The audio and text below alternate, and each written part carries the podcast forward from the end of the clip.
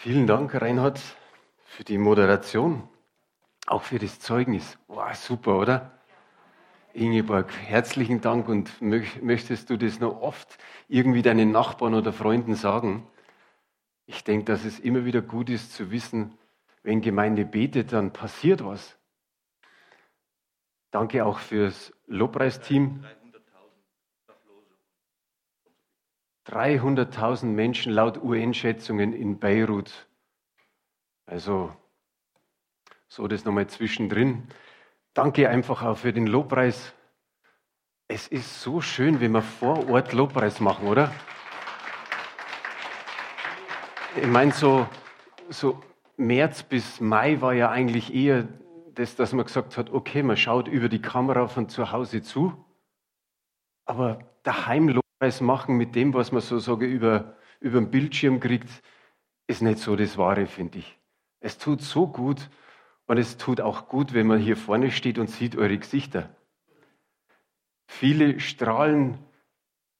Ich sehe eigentlich keinen da sitzen, der so macht so. Mau geht's mir schlecht. Sondern das ist einfach, ich sehe fröhliche Gesichter und ich hoffe, dass das Innere auch so ist, dass das von innen herausstrahlt. Einige von uns lesen ja auch die Jahresbibel. Und so am Anfang dieses Monats waren wir bei Psalm 95. Und der hat mich irgendwie berührt, wie man so schön sagt. Der hat mich so erfasst, dass ich mir gedacht habe, da könnte man diesen Sonntag drüber sprechen. Und ich lese ihn euch mal vor. Es sind elf Verse aus der Elberfelder Übersetzung. Da heißt es, Kommt, lasst uns dem Herrn zujubeln. Lasst uns zujauchzen dem Fels unseres Heils. Lasst uns vor sein Angesicht treten mit Dank. Lasst uns mit Psalmen ihm zujauchzen. Denn ein großer Gott ist der Herr, ein großer König über alle Götter. In seiner Hand sind die Tiefen der Erde und die Höhen der Berge sind auch sein. Sein ist das Meer er hat es ja gemacht. Und das Trockene, seine Hände haben es gebildet. Kommt, lasst uns anbeten und uns neigen. Lasst uns niederknien vor dem Herrn, der uns gemacht hat. Denn er ist unser Gott und wir sind das Volk seiner Weide und die Herde seiner Hand. Heute, wenn ihr seine Stimme hört, verhärtet eure Herzen nicht wie zu Meriba, wie am Tag von Massa in der Wüste, wo eure Väter mich versuchten, mich auf die Probe stellten, obwohl sie mein Werk gesehen hatten. 40 Jahre empfand ich Ekel vor diesem Geschlecht und ich sprach, ein Volk irrenden Herzens sind sie und sie haben meine Wege nicht erkannt. Darum schwor ich in meinem Zorn, sie sollen nicht in meine Ruhe eingehen. So weit mal. Wir sehen, hier wird ein Psalm ausgesprochen von einem, der ist jetzt in dem Sinn nicht bekannt. Er ist jetzt nicht von David oder von den Asafs gesprochen. Auf alle Fälle ist es so, zwei Richtungen hat dieser Psalm.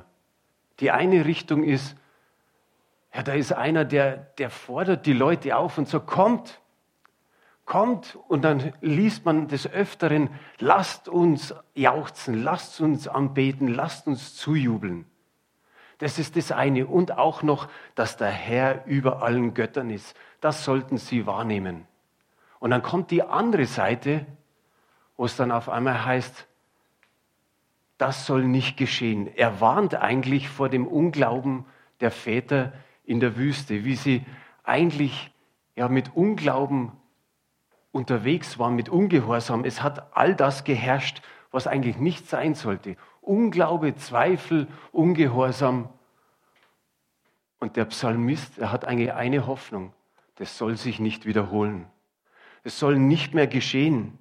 Und dann blättern wir, sage ich mal, tausend Jahre vor. Da ist der Paulus, der schreibt an die Korinther seinen ersten Brief. Und es ist ja nachträglich so gemacht worden, dass da immer so in den Absätzen kleine Überschriften sind. Aber da steht genau das Gleiche wie in dem Psalm, das warnende Beispiel Israels. Er wollte einfach davor warnen. Und er, er bringt das in seine heutige Zeit, also in seine damalige Zeit hinein. Und er sagt, Mensch, da haben die einen, die hatten Lust am Bösen. Einige waren Götzendiener, einige trieben Hurerei und viele murrten und versuchten den Herrn. Und dann sagt er in 1. Korinther Kapitel 10, die Verse 11 und 12 folgendes. Aus dem, was mit unseren Vorfahren geschah, sollen wir eine Lehre ziehen. Die Schrift berichtet davon, um uns zu warnen. Uns, die wir am Ende der Zeiten leben. Wer also meint, er stehe fest und sicher, der gebe Acht, dass er nicht zu Fall kommt. Hat der Schari mal drüber gesprochen, Endzeit. Ja, Endzeit hat da schon begonnen, wo Paulus das schreibt. Und die Endzeit ist immer noch. Bloß wir, kann man mal sagen, sind am fortgeschrittensten. Wir sind weiter vorne in der Endzeit als jemals Menschen, die gelebt haben. Und hier wird eigentlich nur in beiden Sinne gewarnt. Der Psalmist und tausend Jahre später der Paulus. Und eigentlich, sage ich mal, ist der Grundtenor der gleiche. Der Psalmist warnt schon ab Vers 7. Da sagt er zwar noch, der Herr, der ist so wunderbar, er sorgt für dich. Der Herr hat Himmel und Erde gemacht. Wir sind in seiner Hand, die Herde in seiner Hand und er kümmert sich um uns wie der Hirte. Auch das lesen wir tausend Jahre später im Johannesevangelium, dass Jesus der Oberhirte ist. Aber er sagt, der Psalmist, heute, wenn ihr seine Stimme hört. Macht's nicht so wie die Väter in der Wüste. Und dann werden diese Worte erwähnt, Meriba und Massa. Das heißt übersetzt Hader und Versuchung. Hader und Versuchung. Sie haderten an diesem Ort mit Mose und nicht nur mit Mose, sondern auch mit Gott. Und sie versuchten ihn. In einer anderen Übersetzung, ich glaube in der Hoffnung für alle, heißt es, das Volk hat seinen Unmut Luft gemacht. Sie ärgerten sich, da war nichts mehr da, kein Wasser in der Wüste und schon war der Mose und waren Gott schuld. Und ich habe mir gedacht, wie kann das gehen? Sie haben als Volk gesehen, dass der Herr das Meer gespalten hat. Das ganze Volk Israel ging durch das Meer, hinter ihnen die Ägypter und dann schloss sich das Meer. Wie wunderbar muss das gewesen sein? Und auf einmal zweifle ich Gott an, ob er noch irgendwie Wasser in der Wüste hervorbringt. Nach so einem großen Wunder. Die Frage an uns ist, wo machst du dir deinen Unmut Luft bei Gott? Gibt es da was, wo du dich beschwerst bei Gott, dass manches anders sein könnte? Hast du auch einige Wunder und Zeichen erlebt? Weißt, dass Gott wirklich Gutes in dir gebracht hat oder vollbracht hat? Und vielleicht sagst du im ersten Moment, naja, was, was war da schon Großartiges? Kennt ihr das Lied? Oder sicher kennt ihr es, wenn es einfach dann heißt, dein größtes Werk hast du in mir vollbracht. Wer singt es nicht wirklich gerne? Ich sing's total gerne. Ich schaue da nicht auf den anderen, was da Gott an dem vollbracht hat oder an der, sondern ich denke immer wieder, Mensch, der hat's vollbracht. Der hat für mich alles vollbracht, meine ganze Schuld genommen. Er hat das hinbekommen, dass ich an ihn glaube. In meiner Jugendzeit oder Anfang als junger Erwachsener habe ich mir gedacht, pff, ich brauche Gott nicht. Und dann habe ich gemerkt, so mit 29 Uhr, wenn es den gibt, ich brauche den. Er, er muss mir meine Hilfe sein für mich und für meine Familie.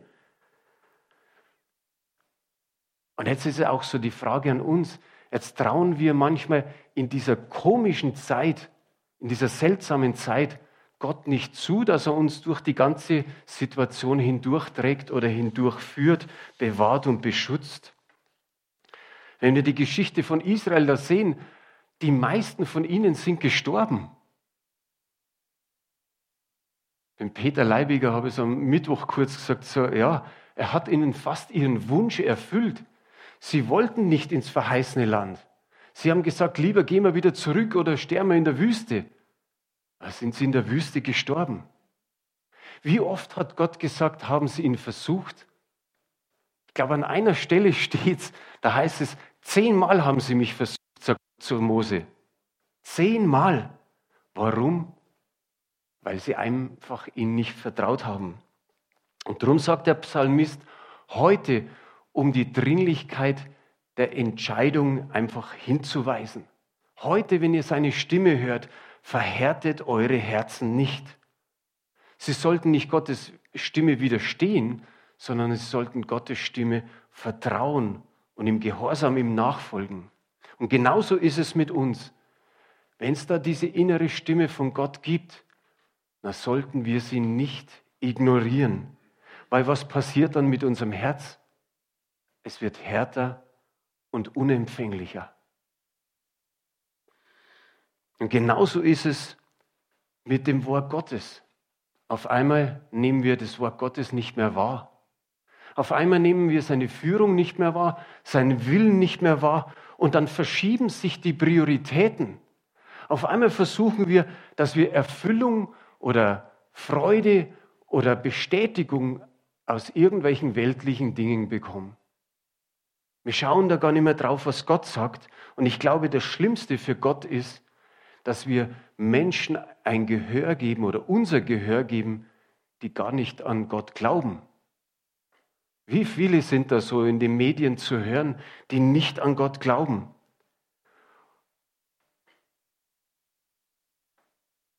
Das Schlimmste ist eigentlich, wenn wir uns da gegen Gott stellen. Einfach zuhören. Es gibt genügend Zweifler auf dieser Welt. Wenn wir denen zuhören und sagen, komm, oder wenn der sagt, komm, was willst du mit Gott? Siehst doch, dass er jetzt nicht hilft, oder?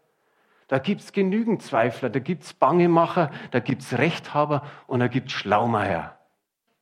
So einen habe ich diesen, diese Woche habe ich so einen Schlaumeier gehört und der ist in den Medien drin, der ist in den Nachrichten drin und was sagt er? Also das ist einmal ganz klar, hat er gesagt. Das mit Corona, das wird mindestens nur bis Ende 2021 dauern.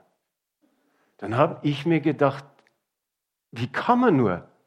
Wie kann man nur jetzt in dieser Zeit, vielleicht habt ihr auch schon andere Meldungen gehört von 2022 oder 2023, aber wie kann man nur sowas raushauen in den Medien, wo Millionen oder mehrere, zig Millionen sich das anhören und da gibt es genügend, die Schwierigkeiten haben in der Zeit die tatsächlich Angst haben, Furcht haben, Panik entwickeln. Schwermütige und manche, die depressiv sind. Die, wenn sowas hören, die sagen, um Gottes Willen, bis da soll das noch dauern. Und es ist noch gar nicht sicher, ob es länger dauert. Da haben wir gedacht, genau der muss ins Fernsehen. Also der muss nicht ins Fernsehen, ist doch klar. Ich will nicht, dass wir fahrlässig werden. So wie der Reinhard sagt, Abstand halten, Maske tragen, das ist alles okay. Aber man kann sich auch nicht, ich sage jetzt mal, vorstellen, dass Jesus kommt. Aber Jesus könnte in diesen einen Vierteljahren locker kommen, oder? Und wir sollten eher unseren Fokus auf das richten, also sagen, eines Tages kommt Jesus und nicht 15 Monate sagen, oh, hoffentlich geht es jetzt vorbei mit dem ganzen Virus. Das, was ich damit sagen will, ist, ich habe in den letzten Wochen Menschen gekannt, die sind jetzt gestorben.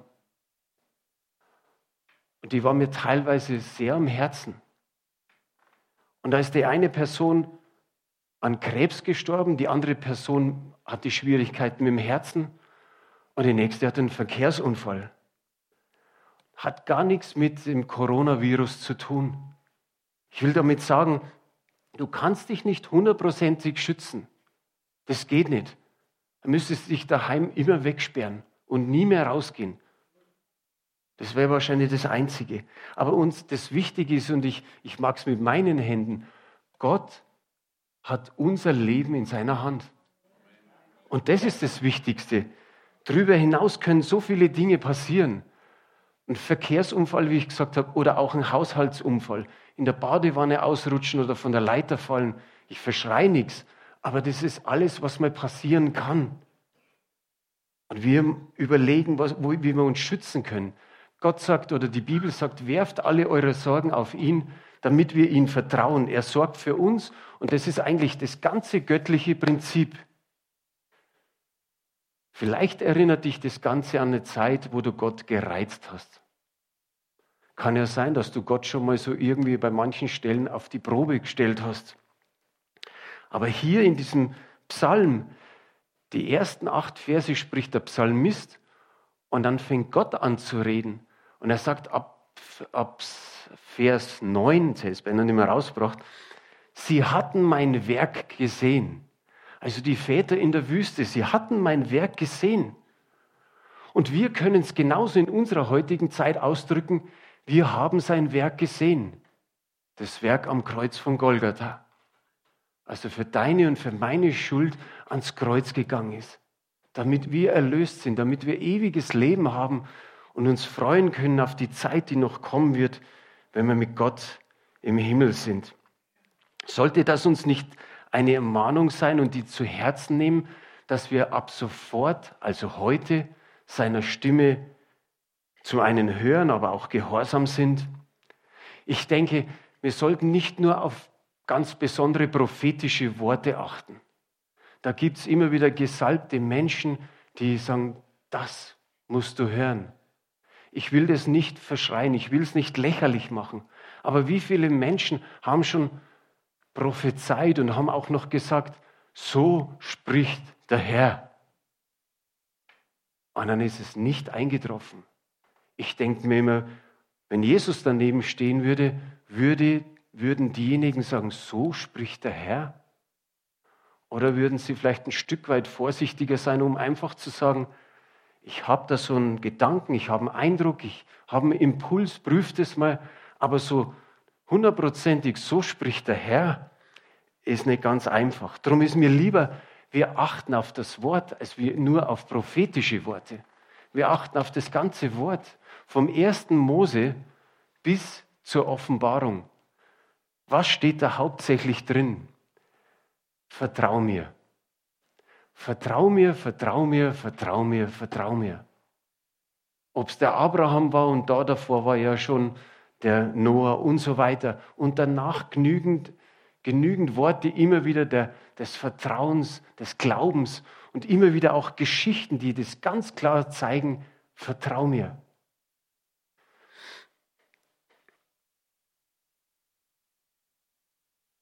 Wenn wir auf unseren Weg zurückschauen, hinter uns liegt einiges, aber wir können immer wieder sagen, der Herr hat uns geholfen.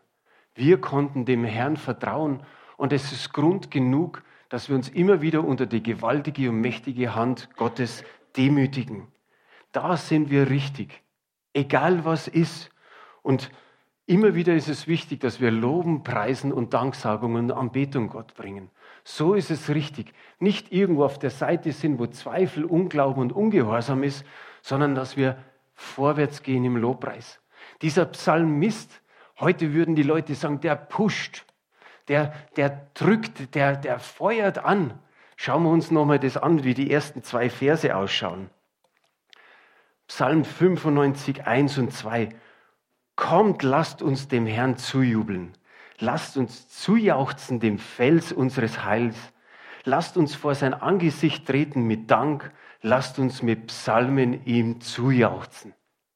Ich spüre das, dass es in der Gemeinde immer mehr wird. Und es ist gut, auch, ich sage mal so, nach der ganz, ganz strengen Corona-Zeit, dass wir jubeln und jauchzen während dem Lobpreis. Wir haben eigentlich ständig einen Grund zum Jubeln und zum Jauchzen. Aber was macht dieser Psalmist? Er sagt, kommt, er, er fordert auf, er stachelt an, er ermutigt und er sagt zu, den, zu dem Volk damals, kommt, kommt zusammen, dass wir den Herrn loben und preisen. Jesus hat auch angestachelt, er hat gesagt, kommt her zu mir, alle, die ihr mühselig und beladen seid. Ich will euch erquicken. Ich glaube, jede Leiterschaft sagt immer wieder zur Gemeinde, kommt in den Gottesdienst, kommt in den Lobpreisabend, kommt zum Männertreff, kommt zum Gebetsstunde. Und wenn wir die Offenbarung lesen, dann heißt es, und der Geist und die Braut Sie sprechen, komm. Und wer es hört, der spreche, komm. Nehme das Wasser des Lebens umsonst. Das ist so die letzte Einladung, die da geschrieben ist. Ich denke, wir müssen nicht nur Antriebslose oder Entmutigte oder müde und matte einladen, sondern das gilt eigentlich immer wieder für jeden Einzelnen. Für so manche, die vielleicht so, so hinken und sagen, soll ich in die Gemeinde gehen, soll ich nicht gehen. Manche trauen sich nicht zu jubeln und zu jauchzen. Aber probier es einfach mal. Gerade so während dem Lobpreis ist es schön, wenn du einfach mal so einen Jauchzer rauslässt. Fang einmal leicht an, so juhu. Und dann wird es vielleicht immer kräftiger. Resignier nicht und zweifle nicht. Das ist das Schlechteste, was du tun kannst in der ganzen Zeit, wo, wo das alles mit dem Virus da ist. Sondern jubeln befreit Versuch's zu Hause mal, geh auf und ab in deiner Gebetszeit und fang mal an zu jubeln und zu jauchzen. Das tut dir gut. Einfach zu jauchzen, du bist errettet. Hey, ist da kein Grund zum Jubeln? Jubeln und jauchzen, sagen manche, das tut man in der Kirche nicht. Das tut man im Fußballstadion. Jetzt sage ich mal, der Psalm ist vor 3000 Jahren geschrieben worden. Hat es da schon ein Fußballstadion gegeben? Champions League und was weiß ich? Nein. Also, das gehört so, dem Herrn zu jubeln und zu jauchzen. Wenn man sagt, okay, das gehört ins Stadion, nein, es gehört nicht da hinein, aber die Fans, die sagen, für unser Geld, das, was wir da zahlen, und weil wir die Mannschaft lieben, feuern wir die Mannschaft an. Und wenn ein Tor geschossen wird, dann jubeln wir halt. Vor kurzem ist Bayern Supercup-Gewinner geworden in, in Europa. Sie haben gegen Sevilla gewonnen. Ich habe es mir nicht angeschaut. Läuft auch auf dem Privatsender, habe ich nicht. Äh, habe es nur im Radio gehört. Das vorerste Ergebnis war 1 zu 1, glaube ich. Und dann habe ich mir gedacht, oh, jetzt gibt es so Verlängerung, jetzt gehst du ins Bett, ist besser. Dann liege ich im Bett und auf einmal höre ich einen Jubel was da unten vom alten Wirt, ja, da wurde das Spiel übertragen, da habe ich gewusst, okay, jetzt für Bayern. Aber was haben die Leute gemacht? Sie haben gejubelt, weil der FC Bayern ein Tor geschossen hat. Die Leute da draußen, die da spazieren gehen oder im, im Biergarten sitzen, die dürfen uns gerne jubeln hören und sie wissen, sie jubeln dem Herrn zu. Ist viel besser, als wir wegen so einem blöden Tor. Lob ihn mit deiner Bewunderung. Gib Gott einfach deine Wertschätzung. Er weiß es, was du alles sagst, aber er hört es gerne von dir. Das ist Gottesdienst. Wir dienen Gott mit Lobpreis und mit Anbetung. Dann kommt nach dem drei Verse, da sagt er einfach, er ist der König über allen Göttern. Er hat Himmel und Erde gemacht und er ist der Hirte und er, er kümmert sich um uns und so weiter. Das finde ich richtig gut. Und dann kommt nochmal was, den Vers haben wir nochmal. Psalm 95, Vers 6. Wieder kommt er mit dem daher. Kommt! Er feuert schon wieder an. Kommt zusammen. Lasst uns anbeten und uns neigen. Lasst uns niederknien vor dem Herrn, der uns gemacht hat. Da steckt jetzt die Anbetung drin. Vorher war es Lobpreis. Jetzt ist die Anbetung da. Das ist unter anderem Huldigung wenn man etwas mit seinem Körper ausdrückt, sich zu beugen, vor Gott zu beugen, zu demütigen, sich niederzuknien, ist jetzt richtig schön wieder mit dem neuen Teppich. Nicht bis auf dem alten zu knien. Ich habe schon ein paar Mal ausprobiert. Und es ist schön, während der Anbetung sich niederzuknien. Wer es nur machen kann, versuch's mal. Einfach auszudrücken, ich demütige mich vor dich, ich knie mich nieder, ich bin im Vergleich zu dir, ich sage mal nichts, aber wir wissen, dass wir Kinder Gottes sind und dass wir Heilige sind, Reinhard, oder? So ist es. Ehrerbietung und Verehrung dem, dem Herrn zu geben, da kannst du es ausdrücken, was im tiefsten deines Herzens ist. Da kannst du es einfach mal rauslassen. Anbetung habe ich mir hin, hier einfach mal so hingeschrieben, ist Beziehung und Intimität. Oft nehmen wir Intimität nur für den Sex her. Aber es ist so gut, wenn es die Beziehung ausdrückt zwischen dir und dem Herrn. Bei Intimität steht Ausdruck der tiefsten Sachen in unserem Herzen einer anderen Person gegenüber. Einer oder einander in jedem Bereich kennen. Wie drücken wir es in Liedern oft aus, dass wir sagen, Herr, ich will dich kennen, ich will dich noch mehr kennen. Genau das soll ja unser Wunsch sein. Nicht, dass wir ihn einschätzen können, denn Gott ist immer wieder auf ein neues Wunder irgendwie fit und dass er uns irgendwas zeigt, wo wir denken, mit dem hätte ich nicht gerechnet.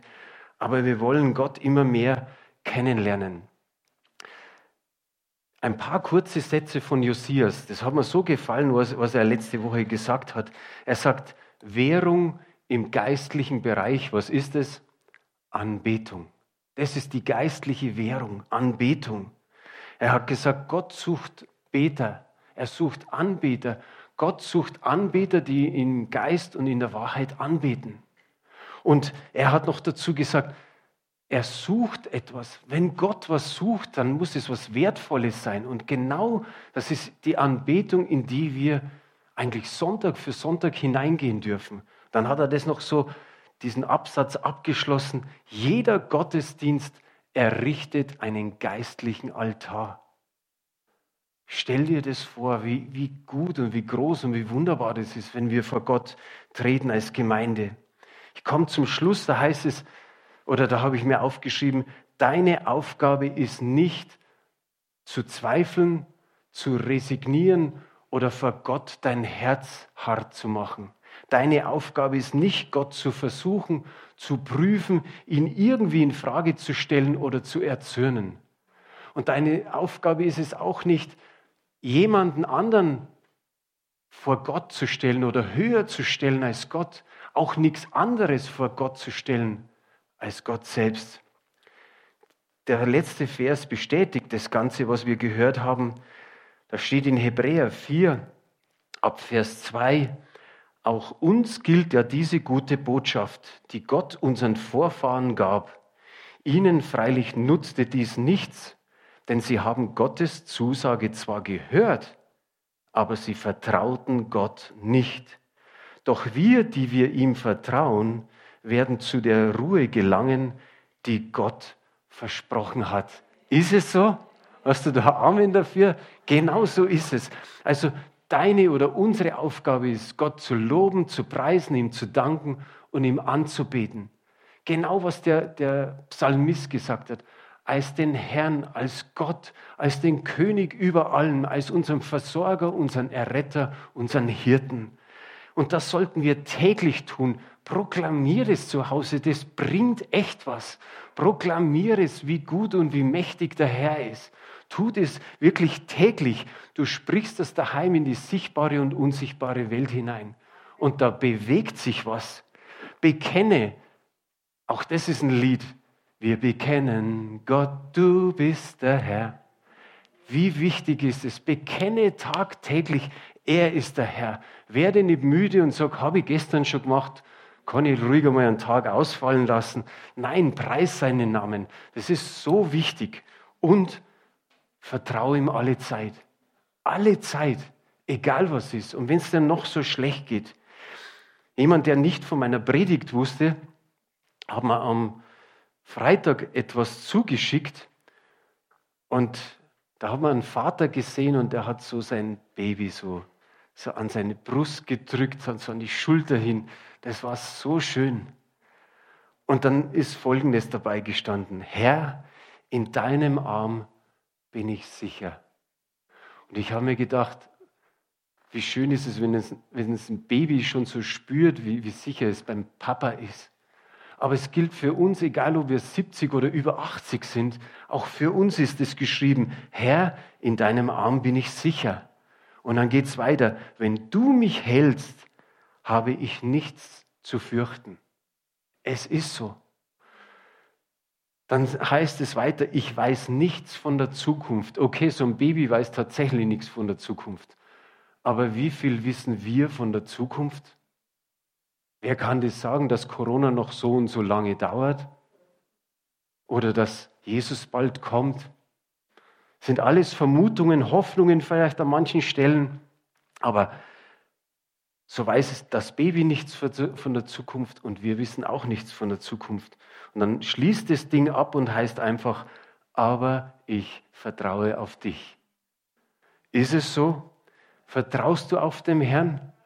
Alle Zeit, wie es auch in einem Lied heißt, so dass alle Sorgen und Ängste eigentlich an der Größe verlieren? Wenn du das glaubst, dann gib dem Herrn jetzt einfach so einen richtigen Jubel und Jauchzer. Klatschen dürfen wir auch noch. Ich sehe schon, ihr habt es schon gelernt.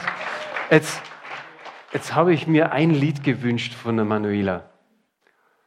Komm, jetzt ist die Zeit. Wir beten an. Ich glaube, das passt ganz gut zu dem, was ich euch heute so mitgeteilt oder mitgebracht habe. Der Herr segne euch. Amen, Amen.